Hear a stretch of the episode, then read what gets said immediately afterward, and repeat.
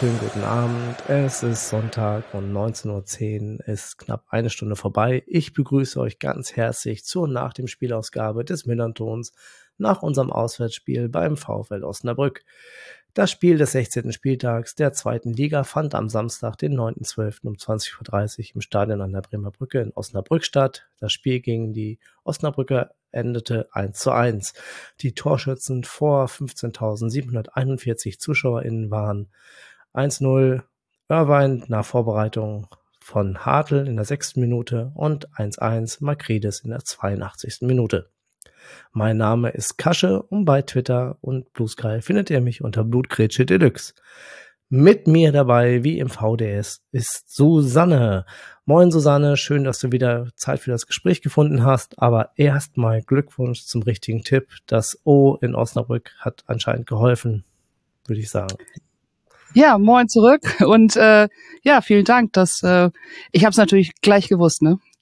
1-1. Ja, das habe ich. Das äh, äh, sei dir gegönnt. Herzlichen Glückwunsch. Oh Mann. Ähm, hätte ja keiner ahnen können. Ich wieder so schön dicke Hose mit 3-1. Naja, Gottes Willen. Egal. Sag mal, bevor wir zum Spiel kommen, ähm, vor dem Spiel oder kurz nach Anpfiff haben sich beide Fanszenen ähm, mit Tapeten und Bannern zum äh, Investoreneinstieg geäußert. Ihr hattet das Thema ja bereits in eurem Podcast in der letzten Woche mit Vertretern der organisierten Fanszene. Jetzt steht am Montag die Entscheidung an. Wie blickst du auf das Treffen der Liga zu dem Thema? Hm. Ja, ich bin sehr gespannt, wie es ausgeht. Es haben sich ja jetzt einige Vereine schon geäußert, aber nicht alle. Bei einigen ist es so, könnte ja, könnte nein. Der VfL enthält sich zum Beispiel. Also das wird eine mhm. spannende, ob der Deal durchgeht. Und ja, es äh, war schön zu sehen, dass sich Fanszenen auch verbinden, auch wenn es hinterher dann gleich wieder ähm, ja, Nettigkeiten über den Rasen geworfen worden sind. Aber ähm, in dieser Sache zumindest war man sich einig und hat es wohl offensichtlich ja. abgesprochen. Das kann ich mir auch gut vorstellen. Sag mal, ähm, wie ist denn die Entscheidung bei euch zustande gekommen? Bei uns ist es ja so, dass äh, äh, unser Präsi gesagt hat, äh, ich, er beugt sich dem, äh, dem, dem Mitgliedervotum. Wie ist das bei euch? Ja, so eine richtige Mitgliederbefragung gab es hier nicht, weil ähm, die Zeit auch sehr kurz war. Die DFL hat es ja doch sehr kurzfristig nochmal ähm, auf die Tagesordnung gehoben, beziehungsweise dann auch sehr, sie hatten sehr umfassendes Thema, so dass der VfL gesagt hat, es ist schwierig, da alle Fans mit zu befragen. Trotzdem hat man die Fans gehört. Man hat sich teilweise mit ihnen zusammengesetzt, auch nach der Jahreshauptversammlung unter anderem. Und es gab auch einen Brief der Fans. Ähm, und äh, da, wie gesagt, äh, du hast gerade angesprochen, wir haben in unserem Podcast letzte Woche im Brückengeflüster auch darüber geredet.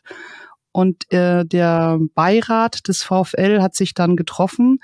Mit dabei bei dieser Sitzung war dann auch das ganze Präsidium des VfL sowie der Geschäftsführer Michael Welling und ähm, bei dieser Beiratssitzung äh, letzten Montag hat man eben laut Pressemitteilung auch in Kenntnis des Briefes der Fans, die sich eben klar dagegen ausgesprochen haben, hat man die Entscheidung zu einem äh, zu der Enthaltung des VfL äh, getroffen. Und ja, wenn man sich das anguckt, ist, wird eine Zweidrittelmehrheit äh, erforderlich sein, um diesen Investorendeal abzuschließen, dann bedeutet eine Enthaltung halt auch faktisch eigentlich ja eine Nein-Stimme ohne mhm. dass man es halt leider auch so klar positioniert dann.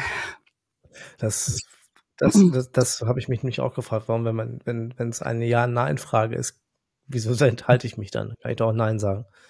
Was, äh, wem tue ich da Unrecht, äh, wem tue ich da weh? Aber ihr habt ja auch vielleicht mit, ihr habt ja auch einige Hauptsponsoren, die bisschen größer sind, ähm, oder auch im Sponsorenpool. Vielleicht ist da das ja nicht so gern gesehen. Ähm, ja, das weniger. Ich glaube eher, dass es was damit zu tun hat, vielleicht, dass man sich auch in bestimmten Punkten nicht so ganz einig war. Also unter anderem hat, unter anderem hat ja der Geschäftsführer Michael Welling, der sich vor der Entscheidung beim letzten Mal, als der VfL noch in der dritten Liga war, ziemlich stark positioniert hat dagegen und auch mit Unterzeichner eines Briefes war der Drittligisten. Ähm, der hat ja mhm. bei der Jahreshauptversammlung auch gesagt, ähm, vor einigen Wochen, na ja, jetzt ist der, die Lösung, die die DFL vorschlägt zu diesem Investorendeal, dieses Modell, ähm, das klingt so, als könnte man dem durchaus zustimmen und äh, man würde das jetzt prüfen. Und da sind doch einige gut, gute Anpassungen vorgenommen worden. Der VfL hat auch begründet, was er ganz gut findet jetzt an diesem Deal.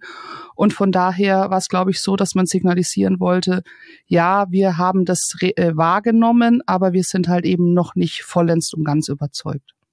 Hm. Und die Argumente hat, ja, die Argumente hatte er dann hatte er dann wohl auch in der äh, in der äh, Beiratssitzung äh, dann quasi vorgebracht? wo er mit den genau. Fans zusammenkam? Okay. Genau, die Fans waren nicht bei der Beiratssitzung, aber wie gesagt, die haben sich vorher in einem Brief geäußert und ähm, haben den an den Beirat geschrieben und ja, wurden somit okay. auch, haben damit auch Gehör. Okay. Kommen wir mal zurück zum Spiel. Ähm, du saßt ja schön auf der Pressetribüne oben im, im Trocken und äh, mit gutem Blick aufs Spiel. Sag mal, bei euch in der Nähe so wirkte es, saß gestern auch euer Präsident äh, und kommentierte das Spiel. Macht er das für das Fanradio? Ja, genau, das ist VfL Fanradio ähm, und da ist er seit, boah, ich weiß es gar nicht genau, aber seit einigen Jahren dabei. Und es war schon auch so eine Geschichte, wo man überlegt hat, ja, als Präsident, wie wirkt es? Aber er hat ganz klar gesagt, wenn er das Präsidentenamt annimmt, dann möchte er das auch weiterhin machen. Und äh, ja, sie haben mehrere Kommentatoren. Er ist einer von, von äh, mehreren Kommentatoren, aber schon mhm. regelmäßig im Einsatz. Okay. Auch auswärts übrigens. Ah, spannend. Also, Oke, falls du das hier hörst, ähm, setz dich doch mal mit Tim und äh, den anderen Menschen ähm, vom AFM Radio in Verbindung. Vielleicht kannst du ja auch mal mit moderieren, falls du das Tempo durchhältst. so, äh, kommen wir mal zum Spiel. Wir hatten mhm. mit äh, Saad Saliakas, Afolian, Vasil ähm, für Amenido, Ritzka, Metcalf und Sascha Burchert insgesamt vier Wechsel in der Startaufstellung, liefen mhm. wie bei uns üblich im 4-2-3 auf. Magst du mal was zu eurer Aufstellung sagen? Naja, doch ja, einiges an einige Bewegung. Unter anderem, ich weiß, wir haben ja drüber gesprochen, äh, glaube ich sogar über die, ja, ähm, über die Führungsspieler, die äh, Uwe Kuschinat benannt hat. Und da ähm, war ja einer Philipp Kühn und er hat eigentlich bei seiner Antrittspressekonferenz gesagt, das ist für ihn Führungsspieler, das soll aber in der Kabine erstmal jetzt vorrangig für die sozusagen den Leader geben und dort mehr in die Verantwortung äh, äh, gehen. Aber es bedeutet nicht automatisch, dass er einen Wechsel vornimmt. Jetzt hat er den Wechsel doch vorgenommen. Er hat es ja auch begründet, unter anderem, es lag nicht daran, oder so hat das begründet, äh, dass, äh, dass Lennart Grill eine schlechte Leistung gebracht hätte. Im Gegenteil, er war in dieser schwierigen äh, Saison bislang für den VfL Osnabrück eigentlich immer einer der Spieler, die wir auch am besten mitgesehen haben ähm, und auch einer, der sich durchaus auch, ähm, auch neben dem Platz Verantwortung übernommen hat, unter anderem nach dem 0 zu 7. Das war ziemlich beeindruckend. In Hannover war einer der wenigen Spieler, die sich auch äh, ja den Medien gestellt haben. Und ähm, ja, trotzdem wollte er halt eben dieses einerseits dieses Emotionale, was Kühn dann mitbringt, diese, wenn, wenn sobald er eine Parade hat, äh, hat man vielleicht gestern auch am Fernseher gemerkt, sind die viel Fans hier oft dabei, kühn, kühn, kühn, kühn, kühn Rufe.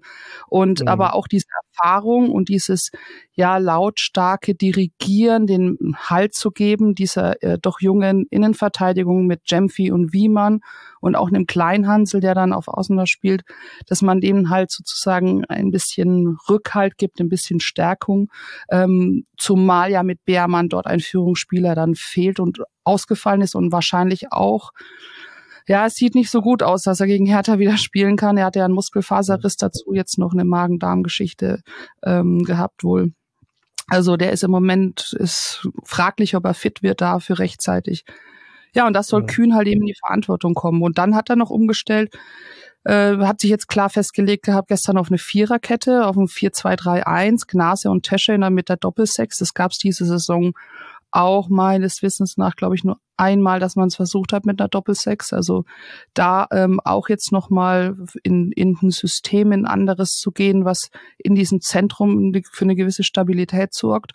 Cuissons dann zentral ähm, mit den beiden mhm. Außenspielern Niemann und Rorik. Rorik auch neu drin. Der ja. Hat öfter schon auch mal rechts, äh, Rechtsverteidiger gespielt, kann aber auch offensiv und ist natürlich einer, wenn der dann aber als offensiver Flügel aufgespielt ist, der auch aufgestellt ist, der auch sehr stark nach hinten mitarbeitet. Und das hat man auch gesehen. Das hat er da in der ersten Halbzeit bis zu seiner Auswechslung äh, in der 53. musste er raus.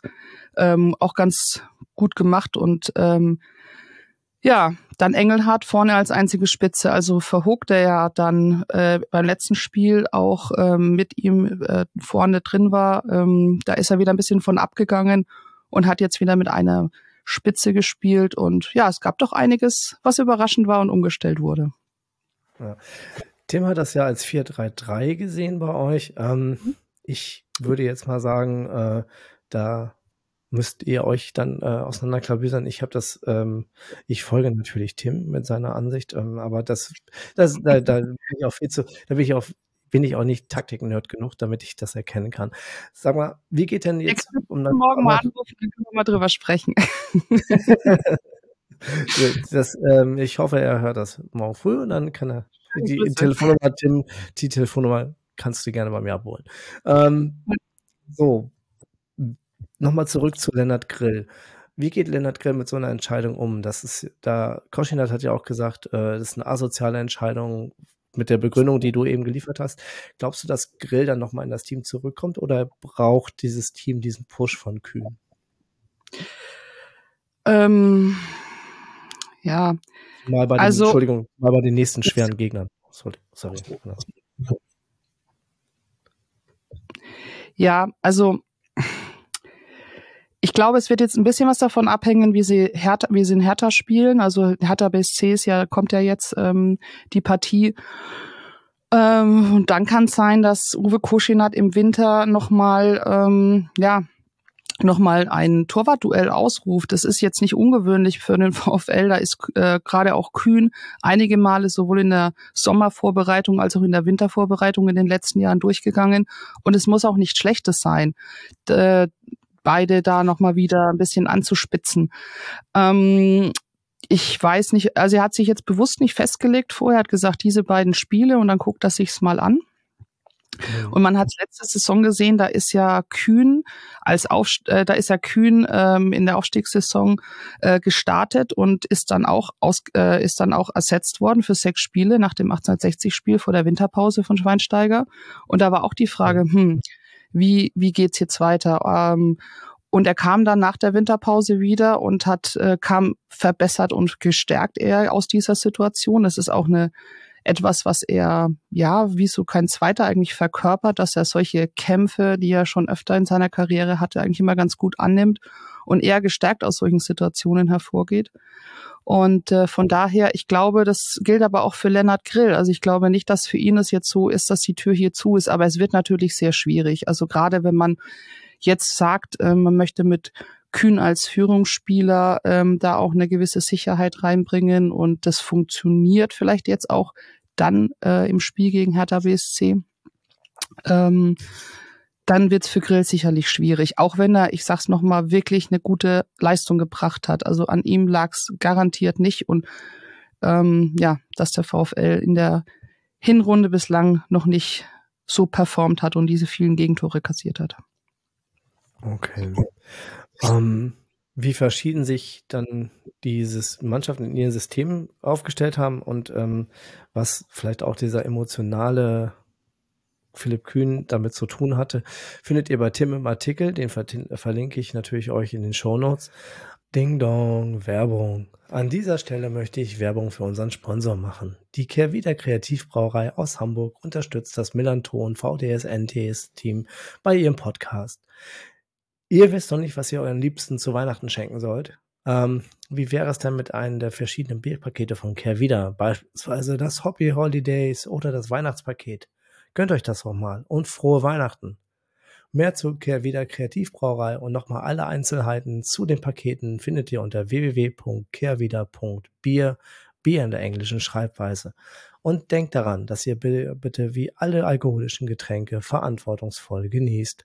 Werbung Ende. Kommen wir mal zum Spiel. Ähm, für uns ging es eigentlich gleich ganz gut los. Wir haben direkt die Kontrolle übernommen und uns in eurer Hälfte festgesetzt. Ähm, irgendwann so nach zehn Minuten waren wir bei, weiß ich nicht, 78 Prozent Ballbesitz. Ähm, direkte Folge, schon am Anfang, war ein Eckball, den Jackson Irvine in der sechsten Minute platziert, versenkte per Kopf.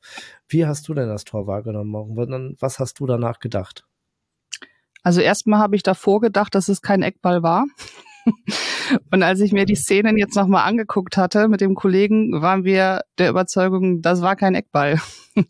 Der Einzige, der ziemlich lautstark das auch gesehen hat auf dem Feld und lautstark protestiert hat, war äh, Bashkim Aydini, aber er hat kein Gehör gefunden.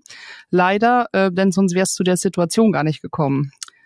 Ähm, ja, nichtsdestotrotz äh, war es dann halt auch so, dass der VfL gerade bei Ecken, muss man sagen, oder bei Standardsituationen oft nicht gut ausgesehen hat in dieser Saison. Letztes Jahr war das noch eine große Stärke, sowohl bei gegnerischen Standards gut auszuschauen, aber auch bei den eigenen. Diese Saison ist es noch nicht so eher umgekehrt. Und deswegen, ja, würde ich jetzt sagen, war es so eine Situation, die man schon ein paar Mal gesehen hat und dachte, hm, Ei und jetzt schon wieder und dann auch noch so schnell. Das kann heute aber auch ganz tüchtig in die Hecke gehen. Ist es dann Gott sei Dank nicht, aber ja. Ich dachte das nämlich auch, dass wir, äh, dass das, dass das jetzt äh, für euch in die, in die Hecke geht. Nämlich äh, dachte ich die ganze Zeit, dass wir euch jetzt durch permanentes Tore schießen zermürben. Äh, aber mhm. mehr als so eine super drückende Überlegenheit und zwei Chancen ja. durch Eggestein, die jetzt auch nicht wirklich hundertprozentig waren, äh, war eigentlich nicht drin. Und dann so, ähm, so, so die letzten fünf Minuten von der ersten Halbzeit änderte sich so ein bisschen was im Spiel. Mhm. Hast du das auch so gemerkt, dass äh, auf einmal so ihr ein bisschen mehr Selbstbewusstsein entwickelt habt? Kann das sein? Ja, also einmal glaube ich, dass man so, das hat Maxwell Jemphy, der Kapitän, äh, gestern auch ganz gut gesagt, wenn du in so einer Situation bist, wie der VfL sie gerade erlebt in, in dieser Liga und du kriegst dieses frühe Gegentor, dann rattert das natürlich erstmal im Kopf und dann brauchst du ein bisschen, um das zu verdauen, weil natürlich auch bei den Spielern so dieses, oh Gott, lass mal bitte nicht schon wieder passieren, das kannst du ja kaum mhm. abschalten. Deswegen glaube ich, ja. hat der VfL durchaus etwas gebraucht, um sich zu sortieren. Dann kam hinzu, ähm, dass äh, ja glaube ich, auch noch das, wie es so schön immer heißt, das Geläuf immer schlechter wurde. Also der Rasen, es hat ja wirklich geschüttet ohne Ende gestern. Der Rasen ja. wurde immer schlechter und es kommt natürlich einer Mannschaft wie äh, St. Pauli, die ja eher über Spielerische kommt als über den Zweikampf. Wir haben ja schon äh, beim Podcast letzte Woche darüber gesprochen, nicht ganz so entgegen. Und was mhm. der VfL auch gemacht hat und das wirklich sehr gut und erfolgreich und dann auch fortgesetzt hat. Wir haben ja viel über dieses System vorhin gesprochen, aber er ist dann mhm. sehr stark in eine ja, Manndeckung, das hat Tim, glaube ich, auch in seinem Artikel da geschrieben, äh, mhm. in, in eine Manndeckung gegangen und das war durchaus erfolgreich. Und äh, dann haben sie sich darüber Selbstvertrauen geholt und haben so gemerkt, hm, die ersten ein, zwei Aktionen, dann klappt mal was, dann sind die Fans auch da. Am Anfang vielleicht auch so ein bisschen, ja, eher jetzt nicht, dass man der vollen Überzeugung ist, aber auch mal was beklatscht. Und mhm. auf einmal hat man dann in der zweiten Halbzeit gemerkt, oh, jetzt nimmt's richtig Schwung auf und da kann noch was gehen. Ich fand, äh, die Koschin hat das ganz gut gesagt, irgendwie in der PK, dass das ähm, in der so die erste halbe Stunde, das nicht das Zutrauen in das hohe Pressing, was ihr dann in der zweiten Halbzeit gemacht habt, das ist in den mhm. ersten 45 Minuten einfach dieses Vertrauen, dass das funktioniert, wenn wir hochpressen. Ähm, ja. Dass das nicht ja, da war. So als Tabellenletzter auch haben, das ist wirklich wahnsinnig schwierig. Und ich glaube, das ist eine der größten Aufgaben, die er jetzt vor sich hat, diesen Mut und dieses Vertrauen ähm, wieder da reinzubringen. Und ich glaube, dass deswegen dieser eine Punkt, viele haben sich gestern schon darüber gefreut hier in Osnabrück, glaube ich, aber es gab auch einige, die gesagt haben, ja, war natürlich trotzdem zu wenig, so, da muss ich vielleicht mehr rausnehmen. Mag sein, aber ich glaube, dieser eine Punkt, ja. der kann auch nochmal jetzt was bringen, um zu sein, oder, oder dieses Spiel kann mehr wert sein als dieser eine Punkt, wenn man eben sieht, mhm. man kann mit diesem mutigen, äh, mit ein bisschen mehr Mut vielleicht auch, äh, ja, was erreichen. Hm. Wozumal ich ja das auch fast äh, naja, selbstmörderisch fand, weil wir eigentlich ja eine Mannschaft sind, die genau das bei dem Gegner bezwecken will, nämlich dieses hohe Pressing, dass wir in die Zwischenräume, in die Räume dahinter kommen und diesen Platz suchen. Mhm. Dass natürlich das mit dem Rasen, das muss man ja dann auch dazu sagen, dass das dann natürlich ein bisschen Konterkehrt Ähm, und natürlich dann, dass wir dann halt auch selber diese, die Lösung nicht mehr richtig finden konnten. Ähm, das haben wir dann in der zweiten Halbzeit gesehen. Sag mal, Fazit erste Halbzeit für dich. Hast du jetzt schon so ein bisschen zusammengefasst. Ähm, wer hat dich denn in der ersten Halbzeit von eurer Mannschaft überzeugt? Puh. Ähm, in der ersten Halbzeit fand ich ja, überzeugt. Also was mich überzeugt hat, war war Wiemann und äh, und Jemfi hinten in der in der Innenverteidigung in diesem Zusammenspiel mit Kühn ehrlich gesagt. Ähm, sind aber auch in der zweiten Halbzeit deutlich besser geworden. Aber das fand ich da schon durchaus stabil und jemand wie Engelhardt, der halt einfach die ganze Zeit auch vorne da rumrennt, ähm, der hat mir schon ein bisschen Zuversicht gegeben, dass da noch was gehen kann. Cuissance fand ich übrigens auch in der ersten Halbzeit ganz gut. Der ist aber leider dann in der zweiten Halbzeit, als die anderen alle besser geworden sind, gegen Ende des Spiels doch, äh, hat er ein paar Aktionen gehabt, die ja eher unglücklich waren. Mhm. Kommen wir mal zur zweiten Halbzeit. Ähm, personell unverändert erstmal. Ähm, aber diese angesprochene Änderung im Anlaufverhalten habt ihr an sich in der Kabine anscheinend nochmal diskutiert, denn dieses hohe Pressing fand statt. Ähm, da tat sich ja Engelhardt auch immer wieder hervor, da wieder richtig äh, vorzulaufen. Aber unterstützt wurde er auch, äh, er war ja nicht alleine, wer hat ihn da noch mal unterstützt? Das war wirklich kollektiv gar nicht schlecht. Du meinst auf den Außenpositionen oder also eigentlich mhm, haben das alle ja. gemacht äh, und die haben sie haben auch vieles angepasst. Conte kam dann ja rein für Rorik, der hat äh, mhm. äh, leider einen Stollen ins Gesicht bekommen und äh, war durchaus lediert. Ähm, und ja, das hat äh, Koschin hat auch gesagt, er hätte vielleicht ein bisschen ähm, mit ein bisschen Behandlungspause auch wiederkommen können, aber es war ihm zu gefährlich, dann noch in mhm. Unterzahl zu spielen über einen längeren Zeitraum. Und Conte kam dann rein, hat es auch richtig klasse gemacht. Dann haben sie auch noch mal ein bisschen was verschoben und wollten auch noch ein bisschen mehr verschieben mit Aidini und Conte, dass da noch, dass da noch mehr Power drauf kommt. Ähm, an sich Koschin hat auch Aidini, es war eine schöne Szene, kurz vorm Einwurf auch noch mal so ein bisschen geschnappt und äh, richtig lautstark mit ihm noch mal gesprochen. Ähm, aber ja, das haben dann eigentlich auch alle im Verbund gut, gelöst. Das muss man schon sagen. Niemand auch hat für mich gestern auch ein gutes Spiel gemacht.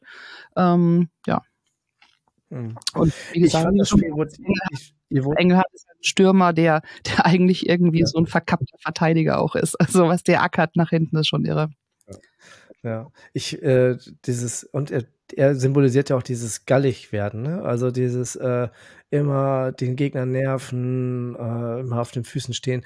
Ähm, ich fand, das Spiel wurde aber dann auch so ein bisschen destruktiv alles. So, ja, es war nicht, waren ja keine, also ihr habt ja, ihr wart zwar, äh, ihr habt übernahmt ja das Spielgeschehen, aber ohne euch zwingend eine Chance zu erarbeiten. Ja, das war ja, das war so ein wildes Sauspiel, habe ich das im Fanclub-Chat geschrieben. Ich dachte immer so, die pölen den Ball nach vorne und dann oder quer rüber. Tim hat das ja dann gesagt, ja, die verlagern dann über Diagonalball. Ich nenne das Ding Pullen nach vorne und versuchen dann irgendwie das Ding reinzubringen in den 16er. Aber es war ja, das hat Hauke Wahl dann im Interview im, am Spielanschluss, im Anschluss des Spiels gesagt, wir haben das eigentlich ganz gut wegverteidigt, bis auf zwei Szenen. Und die erste hm. Szene, äh, und zudem hatten wir ja noch in der 48. mit Zart, Afolian in der 67., Hartl in der 76., Treu in der 77. ja auch unsere Chancen noch. Ähm, und ihr hattet ja, eigentlich die erste. Nicht vergessen dann. Bitte? So, dann gab es ja auch noch den Freistoß in der Nachspielzeit. Genau, das kommt, da komme ich gleich noch zu. Ähm, also.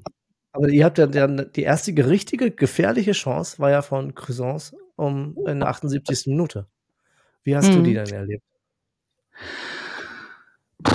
Also ja, kann man machen wahrscheinlich, aber ähm, sollte man, oder? genau. Ähm, ja, äh, was man sagen muss, ist, natürlich hat der VfL sich nicht diese Chancen erarbeitet und ich glaube, das ist auch mit ein Problem im Moment oder bislang in dieser Saison, dass sie nicht so diesen Zugang finden und dass es äh, selbst in Phasen, in denen sie gut spielen, es nicht gelingt, so sich zwingende Torchancen zu erarbeiten. Und ähm, von daher muss man sagen, ja, auch St. Pauli hatte, obwohl sie eigentlich in der ersten Halbzeit deutlich besser waren, in der zweiten Halbzeit auch gute und vor allem für wahrscheinlich sogar qualitativ hochwertigere Chancen. Ja, genau. aber ähm, ne, aber äh, ich glaube trotzdem, es war, mh, du hast gerade gesagt, wildes Sauspiel. Naja, also was ich, was ich gut fand, war so dieses äh, Ballerobern direkt nach vorne, was Wiemann und Schempfi viel gemacht haben. Und also da, oder auch Gnase, das, das fand ich schon, äh, fand ich schon, wie gesagt, verbessert im Vergleich zu dem, äh, was ich schon öfter in dieser Saison gesehen habe. Und ich glaube, daran müssen sie einfach anknüpfen. Und mhm. ähm, dann ist es vielleicht auch mal so, dass man auf andere Mannschaften trifft, wo man eben sich dann auch nochmal anders Chancen erarbeiten kann. Ähm, und dann fiel in der 82. Minute aus, der Ausgleich durch Makridis. Wie laut war der Stein, der da äh, vor Erleichterung auf den Boden plumpste auf der Haupttribüne? Ja, ich war nicht auf der Haupttribüne, ich war auf der Nord, auf der Gegentribüne quasi. Aber man hat glaub, in dem man hat ganzen den gehört, oder? ja, man hat in dem ganzen Stadion alles Mögliche gehört. Also das ist schon, ähm, da ist schon so ein, so ein Schrei der Befreiung durchgegangen. Und ähm, ja, das, das kann man nicht anders sagen. Also das war, war schon etwas, wo äh, was, was dieses Stadion nochmal gerade um diese Uhrzeit, Samstagabend, Flutlicht, wir haben ja im äh, Podcast letzte Woche schon drüber gesprochen, das macht schon was mit einem an der Bremer Brücke. Ich fand ich fand's auch sehr laut, aber ähm, was, was, ich hatte nie die Angst, dass ihr, dass ihr noch ein 2-1 macht. Weißt du? Das hatte ich nicht. Ja. War ja auch Weil nicht mein Tipp, ne? Nee, das stimmt. Stimmt. Wie, wie konnte ich das nur vergessen? Äh, muss, danke, dass du nochmal Salz in meine Wunden streust. So. Ähm, Nein, aber ähm, ich fand es irgendwie, ich hätte jetzt gedacht, komm, da, wenn du jetzt, du hast das 1-1 gemacht und jetzt machst du, jetzt willst du noch, willst du das 2-1 wenn du mit dem Rücken zur Wand stehst, du hast das Publikum auf einmal hinter dir, du könntest jetzt und was passiert und es kam nicht. Hm. So, du hattest noch ja. 15 Minuten Zeit quasi und es kam aber nicht. Ja, ich Ist glaube vielleicht, vielleicht hast du sehr, du hast wahrscheinlich sehr häufig St. Pauli ja diese Woche, dieses Jahr gesehen, diese Saison, dieses Jahr. Könnte, ne, da könnte ist, sein. Das könnte natürlich so sein, dass man dann denkt, jo, jetzt geht ja noch was. Beim VfL hatte man das letzte Saison auch, aber in dieser Saison ist es, mh, hm, man hat schon versucht, ähm, teilweise hat man es auch versucht, äh, indem man dann auch die Struktur verloren hat. Philipp Kühn war nach dem Spiel ganz schön sauer auch darüber, wie man nach dem 1-1 agiert hat. Er hat gesagt, es ging mir ein bisschen auf den Sack. Ich zitiere jetzt mal hier so.